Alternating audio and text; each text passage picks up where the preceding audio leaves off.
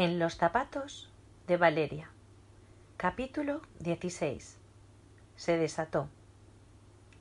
Carmen me llamó al día siguiente preocupada por saber si las cosas volvían a su cauce. No supe qué contestarle. Cuando llegué a casa, después de tomarme unas copas con ellas, Adrián ya estaba acostado y dormido. Y si no lo estaba, lo fingía muy bien. La verdad es que prácticamente no había pegado ojo, pero aquello me lo callé.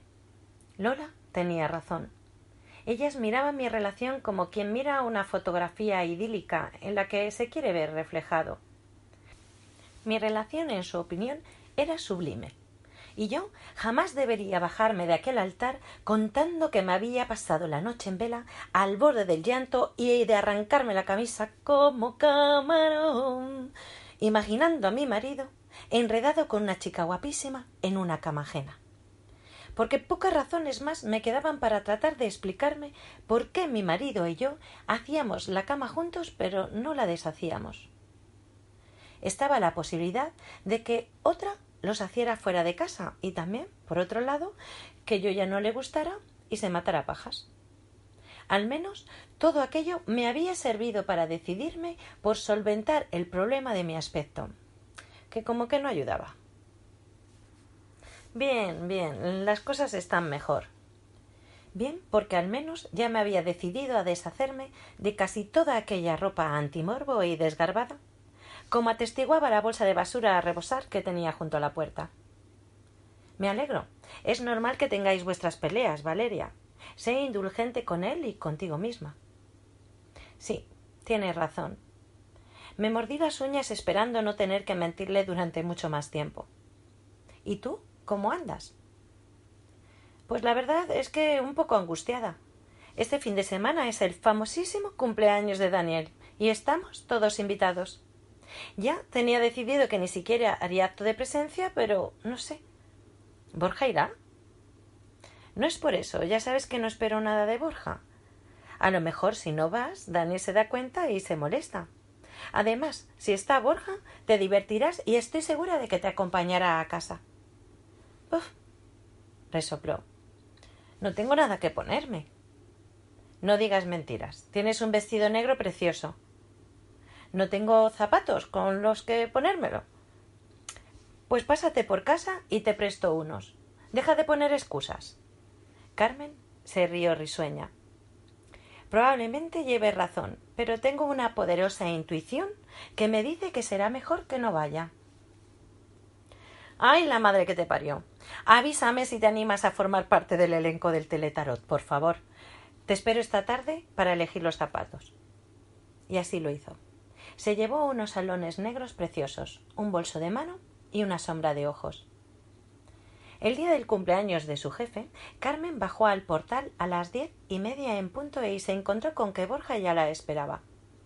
Estaba apoyado en su coche fumándose un cigarrillo, con la mirada perdida en la calle, y Carmen tuvo ganas de gritar y de volver a subir a su casa. Estaba tan guapo, Aquello no ayudaba a alejarse del asunto y calmar lo que sentía por él.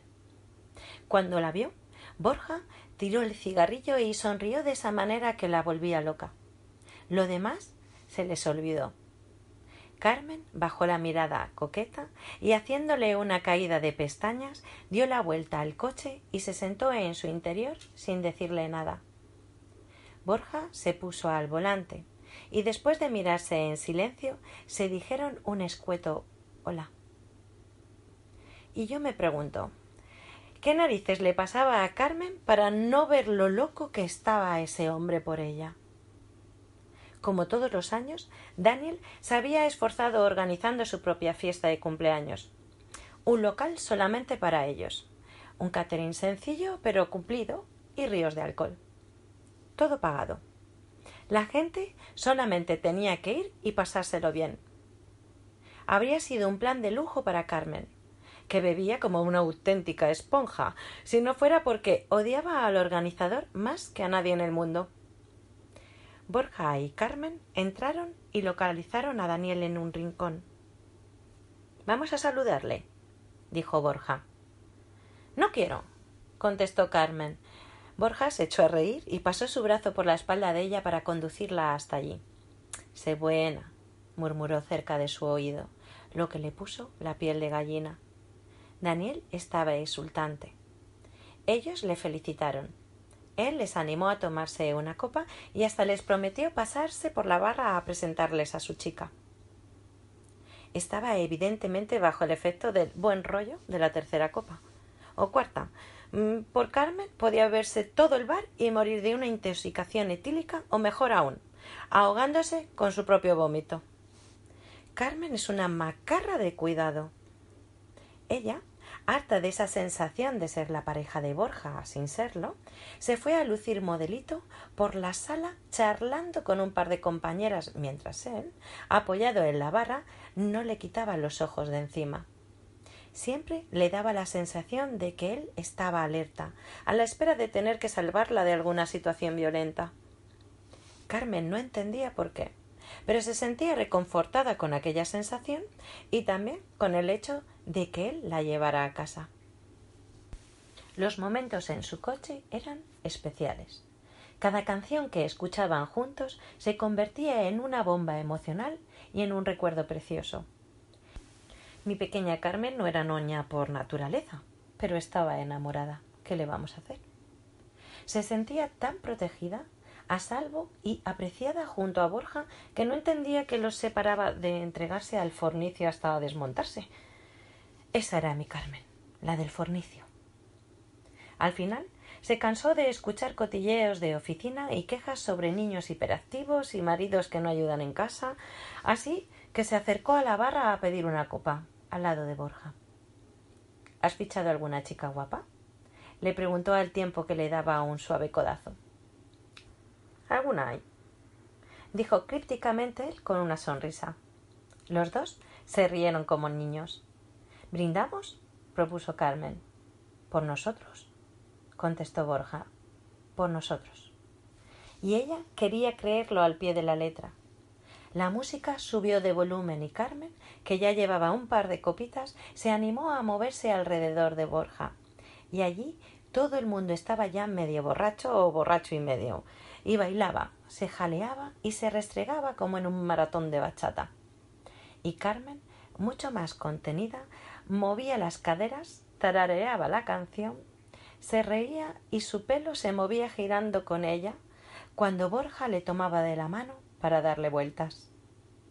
Y tras un ratito, sin saber si había sido efecto de tanta vuelta seguida, de pronto Borja y ella estaban apartados del resto de la gente en un rincón oscuro y la respiración de Carmen no era la única alterada.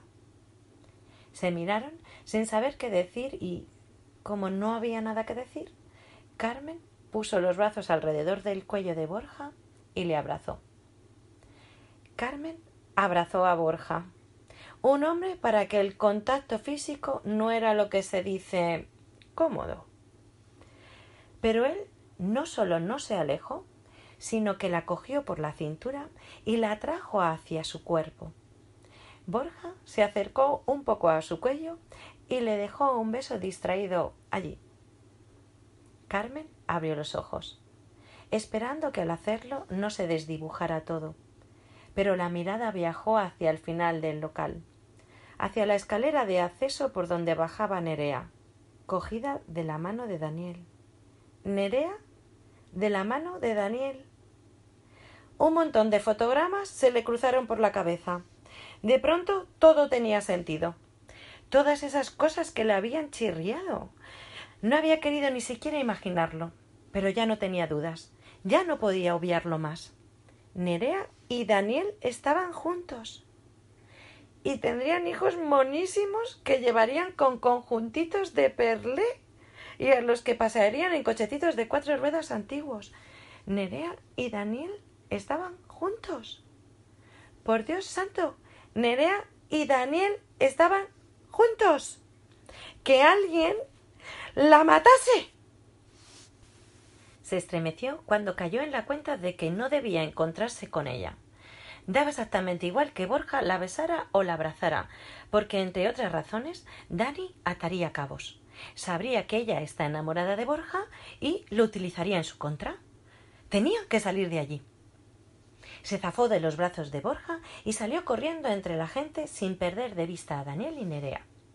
Borja vio a Daniel con una chica rubia, pero no reconoció a Nerea. La explicación de la reacción de Carmen estaba bastante clara para él. No debía seguirla. Carmen salió a la calle y cuando la alcanzó, gimoteó. Miró a su alrededor. Todo giraba a su alrededor.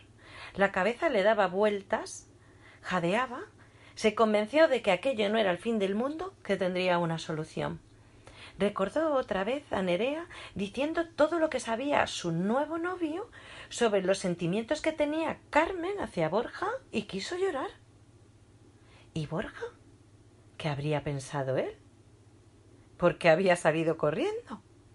Dio un par de vueltas sobre sí misma. ¿La habría besado si ella no hubiera salido corriendo? Porque había salido corriendo. Maldita sea, Tenía que cambiar de trabajo. Tenía que escondérselo a Nerea. Quería matar a Lola. Ahora lo entendía todo. Le odiaba. No podía hacer nada por remediarlo. Odiaba a Daniel. Salió corriendo calle abajo. Eran las doce y media de la noche y no había un alma en la calle, ni un taxi. Y escuchó unos pasos en su dirección que la asustaron.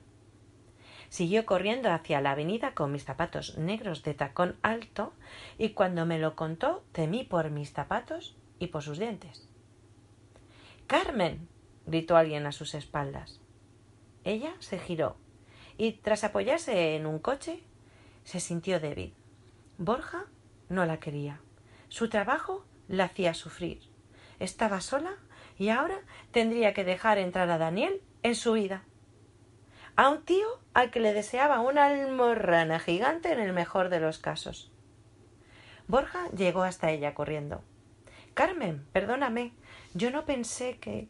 No, no, no, no, perdóname tú, Borja, perdóname. No debí irme corriendo, pero es que.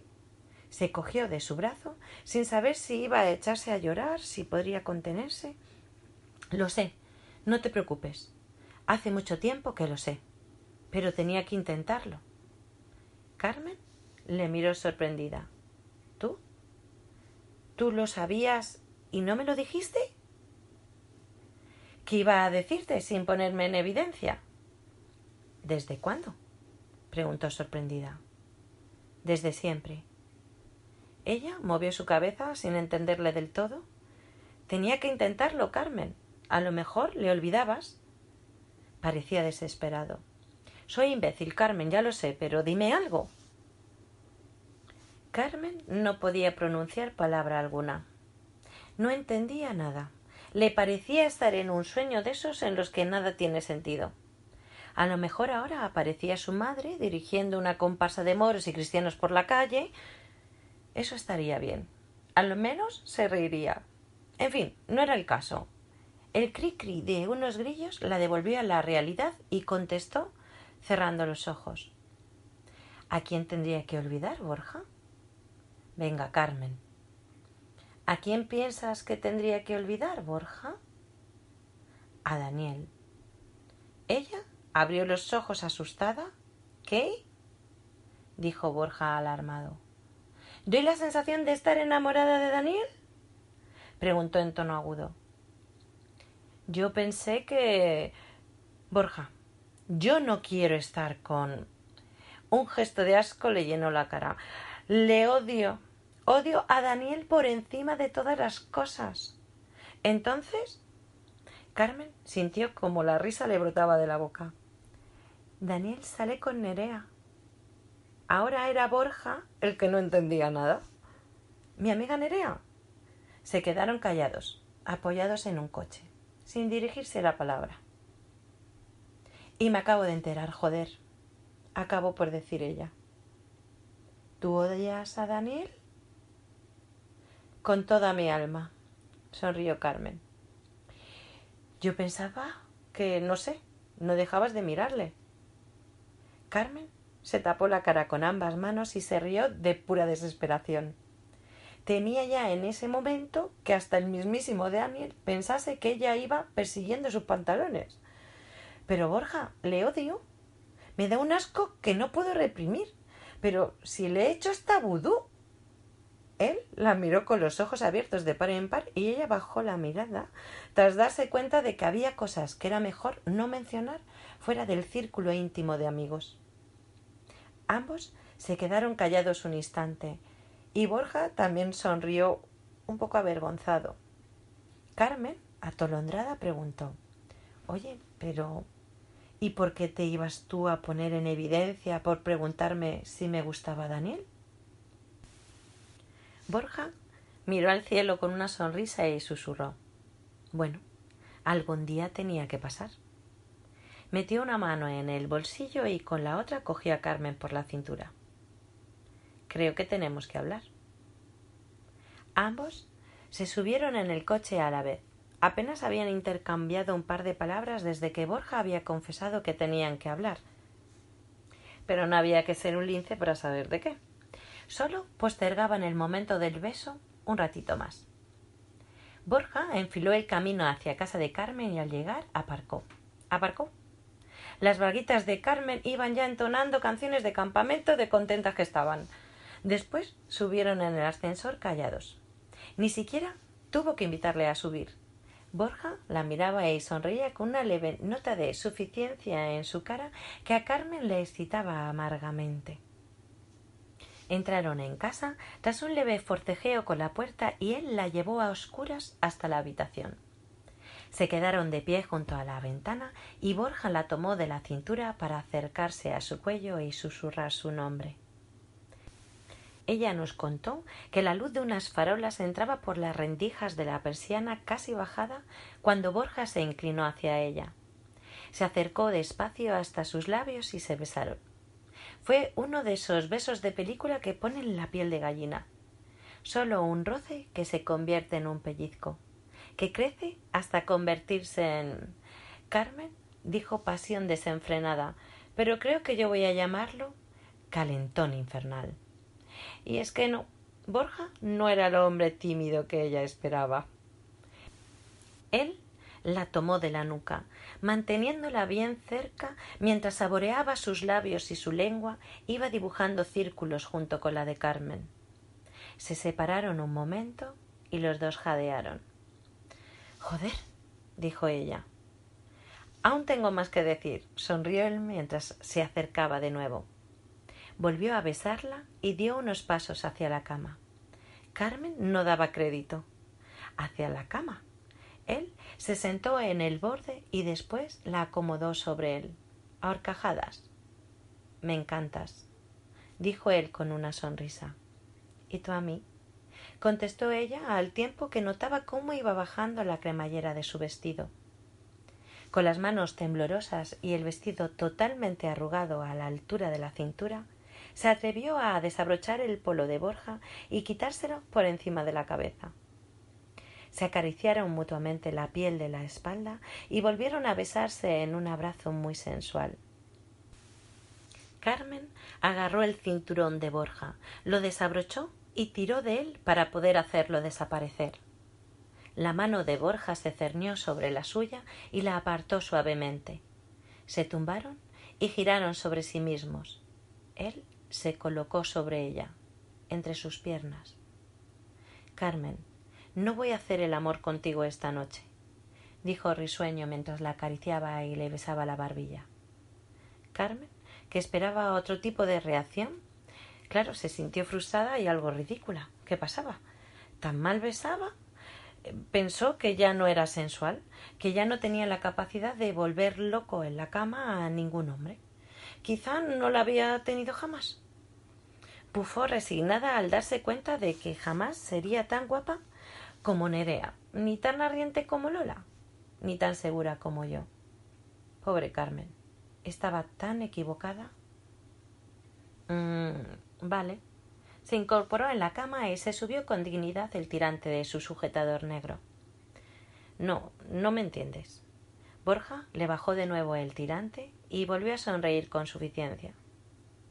No, creo que no. He estado esperando demasiado tiempo este momento como para dejar que pase todo tan rápido.